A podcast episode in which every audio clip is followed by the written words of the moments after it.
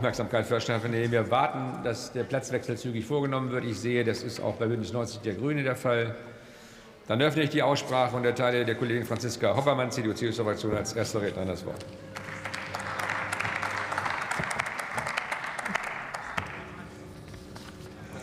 Sehr geehrter Herr Präsident, liebe Besucherinnen und Besucher auf